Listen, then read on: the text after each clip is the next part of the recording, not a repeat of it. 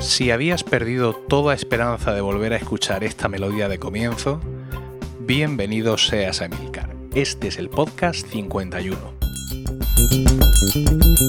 Muy buenas, espero que estéis todos bien en el momento de escuchar este podcast y dispuestos a pasar un rato juntos hablando de Apple y de sus productos. Hoy tenemos un programa más corto, ineludiblemente, y espero que resulte interesante. En la sección actualidad hablaremos otra vez del cierre de Google, de Google Reader. En Así lo hago yo os hablaré sobre las aplicaciones que tengo en la barra de menú de mi Mac. Seguiremos con la sección de switchers, tras la cual dos extraños iMacs serán los protagonistas de nuestra última sección Érase una vez una manzana. Sin matilación, comenzamos.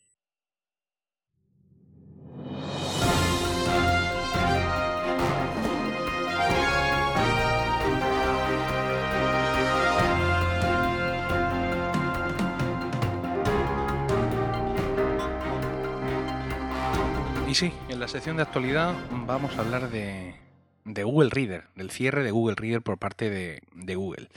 Y vamos a hablar de eso una vez más, porque si seguís Emilcar Daily, que es el podcast diario, el micro podcast diario que estoy grabando, sabréis que ya he hablado de esto varias veces. Y si seguís el blog, veréis que ya he hablado de un par, de alternativas. He hablado de, de mm, Prismatic y he hablado de Fiber. Y quizá podéis estar pensando que que estoy hablando mucho del tema, ¿no? Todavía me queda por hablar algo. Eh, no, ya solo lo que voy a decir ahora, sino seguramente algo más en el blog. Y es que eh, es un ataque. es un ataque al corazón de Internet, realmente. Mm, mi padre, que es un avezado internauta, seguramente no tendrá ningún problema con esto. Seguramente si tenéis como yo padres entre 50, 60, 70 años que son usuarios de informática y navegan todo el día por internet, reciben correo electrónico, es muy probable que no sufran ningún tipo de pelo por el cierre de Google Reader. Porque esto es un ataque contra nosotros, contra los geeks, es decir, contra los que hacemos funcionar esto. Y, Google hay una cosa que he olvidado muy pronto, y es que ah, si ellos están donde están, es gracias a nosotros. Porque fuimos nosotros los primeros que empezamos a usar Google como buscador fuimos nosotros los que le contamos a los demás que existía un buscador que se llamaba Google, que era fantástico, que lo encontraba todo muy rápido y de una manera muy clara, y que se dejaran de Yahoo y de historias. Y fuimos nosotros los que muy lentamente y con mucho sufrimiento conseguimos que todo el mundo abandonara sus cuentas de Hotmail y de Terra y de Ozu y de Olé para hacerse una cuenta eh, de Gmail. Ah, evidentemente Google está formado también por geeks. Eh, esto es así, ¿no? No si vosotros veis las pintas que tienen los de Google que salen en las presentaciones, os daréis cuenta de que de alguna manera también son, son, son unos de nosotros, ¿no? Pues, entonces, ¿cómo, es esto? No, no estamos hablando mm, no estamos hablando de una malvada corporación que está gobernada por corbatas y chaquetas, sino que esta gente pues también es parte de lo nuestro, pero parece que de alguna manera se han olvidado de todo esto y están más preocupados por resultados y, y por monetarizar absolutamente todo, cuando no es así como empezó Google. Y yo entiendo que tiene que ser así, es decir, las empresas están para ganar dinero. Lo he dicho muchísimas veces cuando he justificado, aunque no me gusta la palabra, algunas actitudes de Apple, ¿no? Cuando he explicado más bien algunas actitudes de Apple. Pero mm, evidentemente creo que mm, esto afecta muchísimo al tráfico cualificado de muchísimos blogs. Porque mm, yo tengo 3.000 uh, suscriptores de Google Reader. Yo estoy seguro que en esos 3.000 suscriptores estáis mm, la mayoría de los que más sabéis de esto. Eh, los que estáis escuchando este podcast, los que, aparte de mi blog, leéis otros muchísimos más, los que estáis más cualificados, los que con vuestras críticas, en definitiva, vais a hacer que mi blog sea mejor. Entonces, pues me duele perder esa vía de comunicación con vosotros. Y si me duele a mí, y que no vivo de esto, imaginaos a todos los blogs que sí viven de esto la cara que se les ha quedado.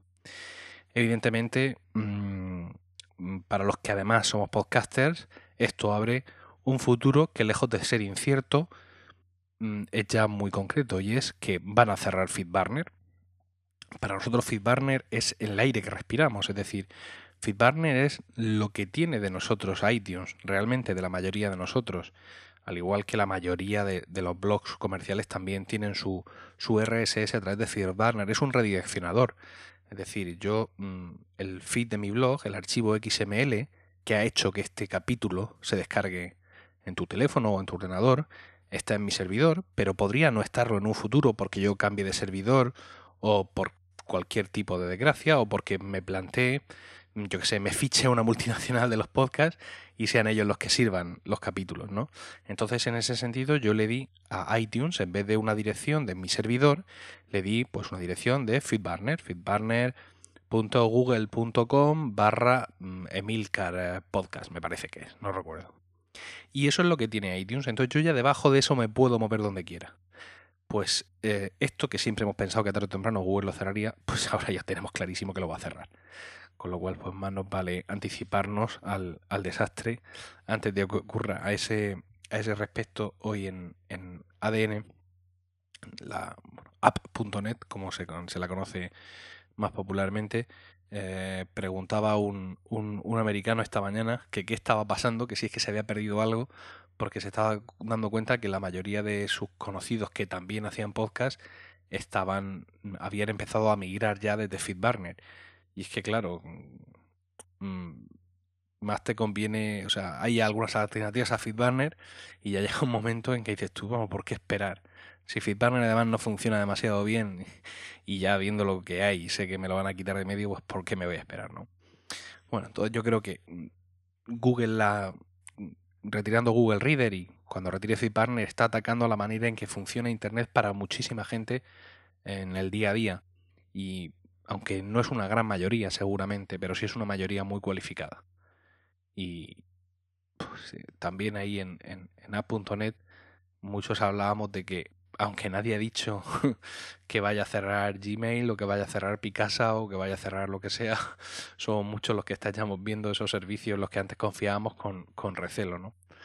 Y creo que, que Google ha puesto en juego su confianza y eso es algo que es difícil de recuperar. En fin, Jobs proveerá.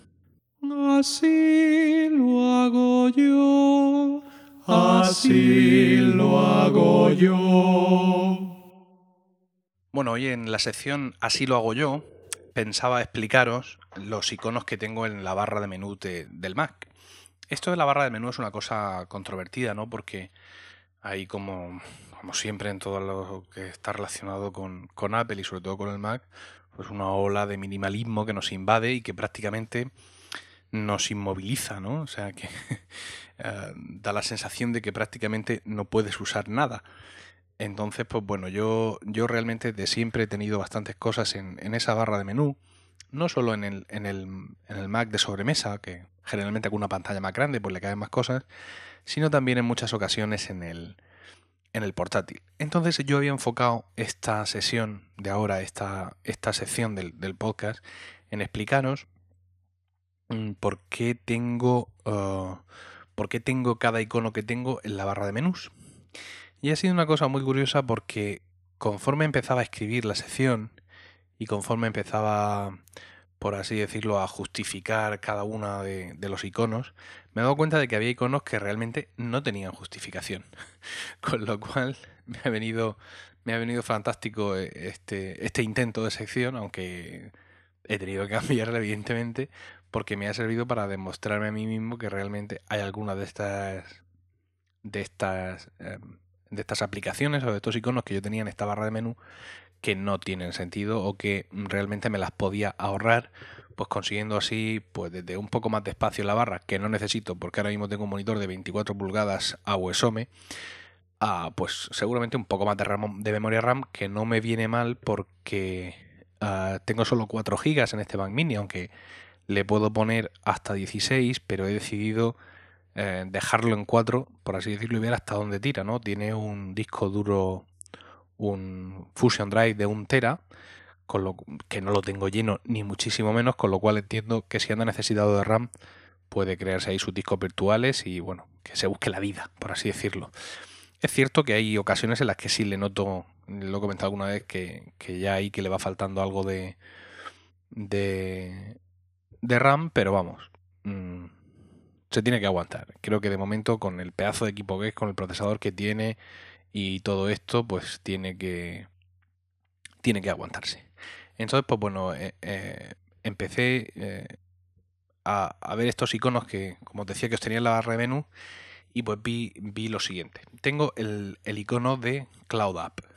Cloud App es una aplicación que a veces me sirve para compartir imágenes y archivos. Es muy cómodo el servicio porque solo tengo que coger el archivo que sea y arrastrarlo sobre ese icono que está ahí en la barra de menús y automáticamente lo sube y sobre todo cuando termina de subirlo me crea un enlace y me lo pega eh, inmediatamente en el, en el, en el portapapeles. Es decir, que en cuanto yo veo que el icono ha terminado de hacer la subida, me voy a cualquier parte, a Twitter, por ejemplo, y pongo comando V y ya se pega el enlace directo. Es, es muy útil y muy cómodo y luego pues también entro a la página web y me permite ver cuánta gente ha hecho clic en, ese enlace que yo he pegado.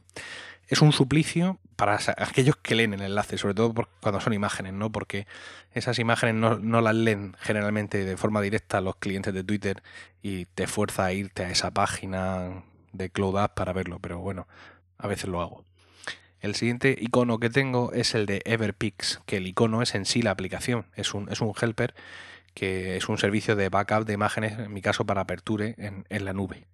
No os voy a explicar de qué va, lo buscáis Everpix, acabado en X. Entonces, claro, si quito el icono no tengo el servicio, o sea, es quitar el programa. Que es algo exactamente igual a lo que me pasa con Dropbox, ¿no? Que también si quito el icono me cargo Dropbox, con lo cual pues no lo puedo quitar. Text Expander es uno de los que se han caído. Es uno de los iconos que tenía ahí y ahora ya no lo tengo. Eh, aunque es una aplicación que utilizo muchísimo, el icono realmente no me aporta una funcionalidad, ya que cuando quiero añadir un nuevo atajo me resulta más rápido abrir la, aplicación mediante Spotlight. Luego el siguiente icono es Hazel, H-A-Z-E-L, que es una especie de automatizador. Y resulta curioso porque podría hacer lo mismo que con Text Expander. Pero en este caso, por no sé qué motivo, sí tiendo a subir a la barra de menú para hacer clic y abrir preferencias o para ejecutar manualmente alguna de las reglas. Otro icono que se ha ido fuera es el de Joink. Joink es una aplicación que hace que en cuanto yo pincho un archivo y lo arrastro, aparezca una ventanita para que yo deposite ahí ese archivo. Es muy útil cuando quiero, eh, por ejemplo, compartir eh, esos archivos o introducirlos en aplicaciones que están a toda pantalla y que por tanto no tengo acceso al escritorio.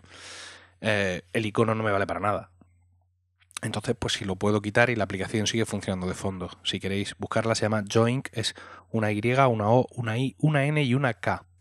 El siguiente icono es el de One Password, que también iba a quitarlo, pero he descubierto que me puede ser muy útil para ir directamente al sitio web que quiera. Entonces voy a darle una oportunidad a ver si consigo aprovechar bien esa funcionalidad. Eh, entonces, el siguiente que es Evernote, pues eh, la verdad es que mm, aunque soy usuario de Evernote hace mucho tiempo, llevo mm, todo ese tiempo también tratando de usar más las ventajas que tiene y sobre todo las ventajas que tiene tenerlo corriendo de fondo. Y pues la verdad es que tanto lo he intentado que voy a seguir intentándolo, o sea que no, no lo quito. Otro icono que tengo ahí es Cover Sutra, que me encanta. Cover Sutra es una especie de acompañador, acompañador, acompañante de iTunes y me gusta muchísimo porque cuando está funcionando yo uso el atajo mayúsculas comando espacio y me sale una ventana donde directamente busco el nombre de una canción, le doy a intro y se está reproduciendo. La verdad es que me, gusta mucho Cover Sutra, aunque en su momento maldije eh, cómo se había pasado a la Mac App Store y cómo nos había engañado a todos, aquella programadora malvada, pero mira, al final lo acabé comprando porque me, me gusta mucho. El siguiente icono mm, es Cafeine, que es una aplicación que impide que el Mac se vaya a dormir y puede interrumpir alguna operación importante. Eh, lo uso con alguna frecuencia y sobre todo porque tiene una opción eh, muy práctica que es eh, activarlo, decir que, ese, impedir que el Mac se duerma sea por una hora, dos horas, etcétera, que en algunas ocasiones me, viene bien que sea así. otro icono que tengo es el de AirPlay, que es un chico nuevo porque yo hasta ahora en mi, en mi Macs anterior no tenía AirPlay, entonces he querido dejarlo mm, y para ver si lo uso mucho y para qué. Y la verdad es que mm, algo sí lo he usado. De momento lo voy a seguir dejando. Time Machine me gusta tenerlo y echar un ojo de vez en cuando para asegurarme de que la copia está en marcha o que se ha hecho hace poco o lo que sea. Luego el icono de Bluetooth, que es imprescindible porque uso el teclado y trackpad Bluetooth y también así controlo la batería que le, que le queda a estos dispositivos. El siguiente mm, icono que tenía, que tenía es el del Wi-Fi, porque el Mac Mini lo tengo conectado por cable a la, a la estación AirPort, así que no necesito ese icono para nada y lo puedo quitar de en medio.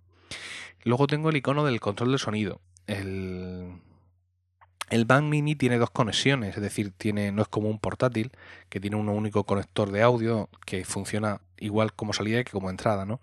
Entonces, en ese sentido, aquí me, para mí tiene un poquito menos de utilidad tener este, este icono, aunque también te permite, digamos, controlar un poco el AirPlay de audio, ¿no? Y generar el sonido directamente, por ejemplo, por los altavoces del, del Apple TV o en este caso para controlar que salga todo por el la tarjeta de sonido USB que uso. Entonces, pues bueno, pues sí, lo, he dejado. A continuación tengo el día y la fecha, eh, el de Spotlight y el panel de notificaciones. Esto es básicamente los iconos que tengo a los cuales eh, se une eh, ocasionalmente cuando las aplicaciones están abiertas el de Tweetbot, que es el cliente de Twitter que yo uso, que se pone azulito cuando tengo algún alguna notificación, o sea, cuando tengo algún repli en este caso, como es como lo he que es como lo he configurado y también se une el de... Em, ¿Cómo se pronuncia esto? Bueno, lo voy a decir cómo se lee. WebG, W-E de Dinamarca, G de Gerona, E de España, que es una aplicación para app.net para el, para el Mac, una aplicación gratuita, que también se, se ilumina o cambia de color cuando tengo alguna mención. Y bueno, todavía me queda mucha pantalla de 24 por llenar de, de iconos de arriba, pero básicamente estos son los que uso ahora y os he explicado el motivo de por qué los uso y os he explicado también los motivos de por qué algunos que usaba los he quitado. Con lo cual pienso que esta sección ha llegado a su fin.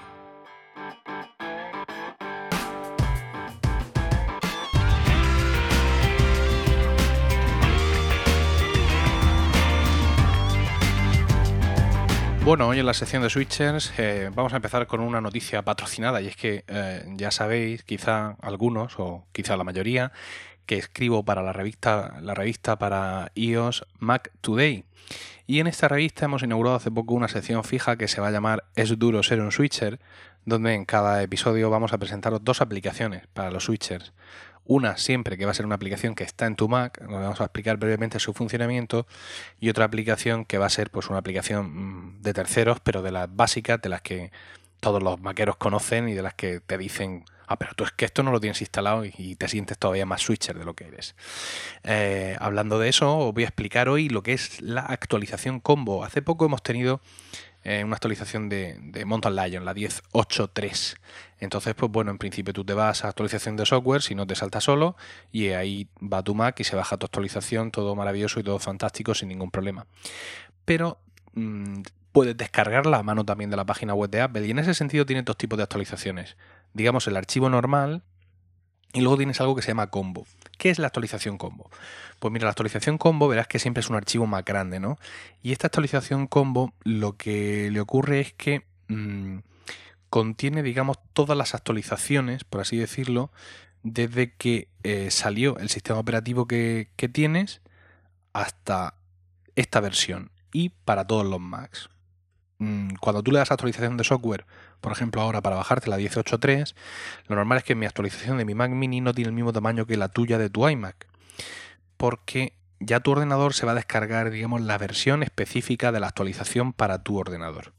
Sin embargo, eh, la combo lo lleva todo, o sea, lleva todos los contenidos para todos los modelos de más compatibles con, con esa actualización, con todos los drivers de los distintos hardware e, insisto, también todos los contenidos desde la primera versión del sistema. Es decir, que si tú, vamos a suponer que has instalado Mountain Lion desde cero y estás en la versión 10.8.0, y quieres pasar a la 10.8.3, la actualización que de instalar para eso es la combo, que lleva incluido todo lo de la 10.8.1 y la 10.8.2. Tenéis un artículo al respecto en el, en el, blog que se llama ¿Qué es la actualización combo? Podéis leerlo donde explico esto un poco más en detalle y conocer algún, algún dato más.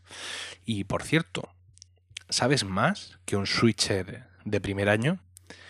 De primer año, de segundo, de tercero o de cuarto, porque esta pregunta de hoy la verdad es que tiene su miga y es qué significa el significado del número 123742185 que aparece en el icono de la calculadora de OS X. No lo sabes. Ni, ni tú, switcher, ni tú, anciano del lugar, seguramente lo habrás leído alguna vez, pero difícilmente te lo sepas de memoria. El punto 75, ¿no? es un número que acaba en el decimal, eh, corresponde al año 1975, que es el, el año en el que, en el que Steve Jobs y Steve Wozniak formaron Apple Inc. Y luego eh, uno, el, entero de ese número, que es 123742218, es un número de segundos equivalente a 143 días. Lo cual eh, es equivalente a la fecha del 23 de mayo. Es decir, desde el día 1 de enero hasta el 23 de mayo han pasado 143 mm, días.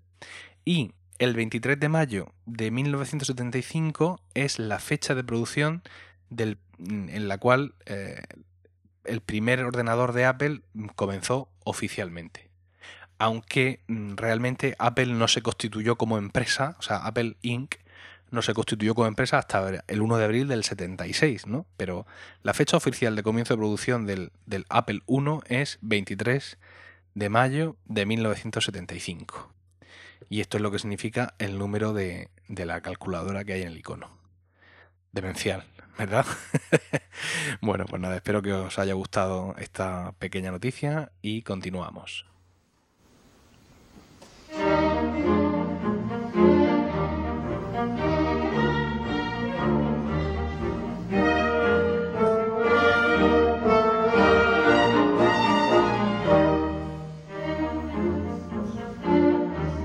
Bueno, en la sección de Érase una vez una manzana, voy a comentaros algo que desconocía perfectamente, como me dijo una vez una, una señora, en fin, es una historia antigua que no merece la pena ahora traer a cuento. Pues, insisto, es una historia que desconocía perfectamente y es, digamos, cómo acabó la vida del iMac G3, del primer iMac. El primer iMac es el ordenador con el que mm, la Apple de Steve Jobs comenzó a dar un puñetazo en la mesa y decir aquí estamos. Y empezó a cambiar el mundo. Es este iMac que estaba todo incluido en aquella pantalla, en aquel monitor de tubo que era de colores, que era transparente y que era fantástico, ¿no? Y bueno, eh, he leído este artículo que está en el blog 512pixels.net y os pongo ahí el enlace para que lo leáis también. Y hablan de que la última fase fue algo que el autor del artículo llama la, fase What the fuck, VTF del iMac G3. Y es que em, en esta generación acabó con dos modelos que se llamaban Blue Dalmatian y Flower Power. Entonces estos modelos eran lo que os parece ahora mismo que estáis escuchando que, eran. ¿no? El modelo Flower Power era un modelo que era de plástico blanco y luego la parte mm, que cubría el, el, tubo, ¿no? la parte que tradicionalmente había sido de color, era de flores. De flores así como medio transparentes, menos inusuales, de colores, eh, en fin, una cosa extrañísima. Yo en mi vida, hasta que leí este artículo, había visto esta, esta historia. Y me quedé, me quedé de pasta de boniato, por así decirlo. Y el otro, el otro modelo, el que se llama Blue Dalmatian, es como de un. Uf, no sabría decir. Bueno, lo mismo, ahí he puesto el enlace y quizá lo podréis ver. Voy a intentar también poner una imagen en el podcast para que la veáis pero es una especie de, verde azulado, de azul verdoso, con una especie de topos blancos, en fin, una cosa rarísima, ¿no? Eh, dice que, estos dos colores o estos dos dibujos fueron modelados a en, en la carcasa usando una técnica que a Apple le llevó 18 meses perfeccionar. Eh, por dentro no cambiaba mucho, más que habían ganado, eh, los dos modelos habían ganado puertos Firewire de 400, de 400 MHz. Y, y también en el nivel alto, en la gama alta de, de, de, la línea, llevaban grabadora, perdón, regrabadora de, CD. Tenían discos duros de 20 GB, según leo aquí, y eh, procesadores G3 de 500 MHz y estas máquinas requerían el sistema operativo OS, que se llamaba entonces a secas 9.1. Eh, merece la pena, ya os digo, si no podéis ahora mismo ver la imagen que, trataré de poner en el podcast de entrar al enlace que os pongo para ver eh, este modelo Flower Power y Blue Dalmatian que os juro que en mi vida los había visto. La primera vez, ni en una imagen de Flickr, ni nada de mi, ningún antiguo maquero me había, hablado nunca de ellos, así que si alguno tiene conocimiento de una existencia física de esto o alguna foto, por favor ponedlo en los comentarios del blog. Hola, os voy a contar cosas de Apelando. Jorge hace un podcast de Em, de apelando y hablan de cosas de apelando que están hablando de la manzanita de Apple y también mm, de más cosas que queremos saber. Si andas en Apple, apelando.com, has de visitar y con esto hemos llegado al final del podcast de hoy, que espero os haya resultado útil y entretenido. Muchas gracias por el tiempo que habéis empleado en escucharlo. Espero vuestros comentarios al podcast y sugerencias y aportaciones en general por todos los métodos que pongo a vuestra disposición y que son los comentarios en el blog podcast.emilcar.es, el correo electrónico emilcar.emilcar.es, los comentarios en iTunes, en facebook.com barra emilcarblog, en iVoox, en Twitter, en app.net y también en Google ⁇ Un saludo y hasta la próxima. O hasta mañana en Emilcar Daily. Beneath it were the words, stay hungry, stay foolish. It was their farewell message as they signed off. Stay hungry, stay foolish. And I have always wished that for myself. And now, as you graduate to begin anew, I wish that for you. Stay hungry, stay foolish. Thank you all very much.